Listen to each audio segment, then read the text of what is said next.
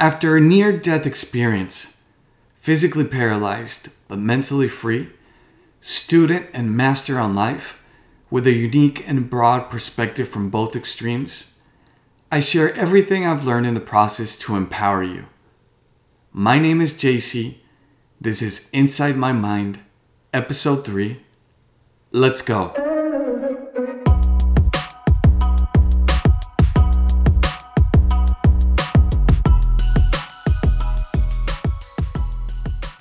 So, the sun came out today, and it's a beautiful day full of energy and positive vibes. And how about we take a moment to reflect on the impact the coronavirus has had on our life? Yeah, I know most of us are sick and tired of hearing coronavirus, but it's a reality that is affecting all of us. And the perfect way to overcome anything is to give it a name, accept it, and face it. Not dodging, but facing and learning from it. It's hard for me to conceive the fact that something so small, microscopic, can change our lives forever.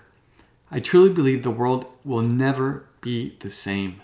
And I hope we come out of this situation more grateful human beings, loving to ourselves and one another, respectful, knowing that we are each in our own journey and learning process.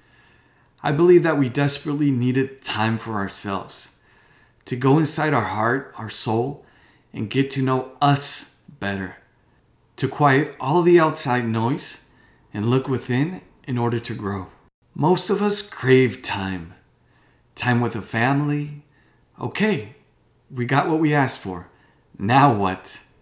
Do we complain because we can't do certain things because of our own health? Or do we take advantage of all the opportunities life has given us? Reflect on what your attitude is at this very moment.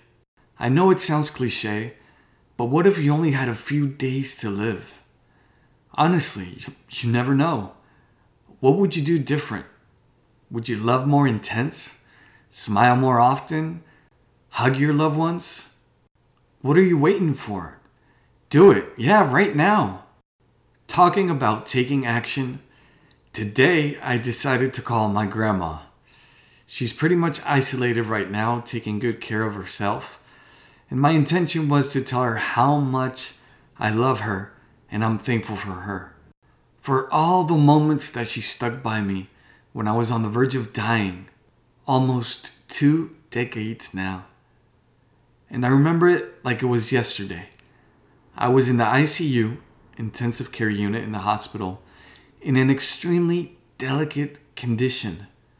And one of those days, I began to choke literally choking to death. I had phlegm accumulated in my lungs and couldn't breathe. She noticed that I was gasping for oxygen and started to hit me on my chest with her palm to loosen everything inside.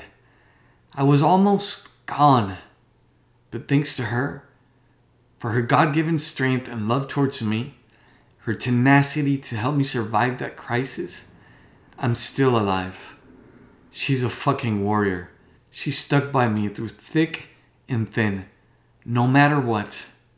And for that and much more, thanks again, Grandma. I love you.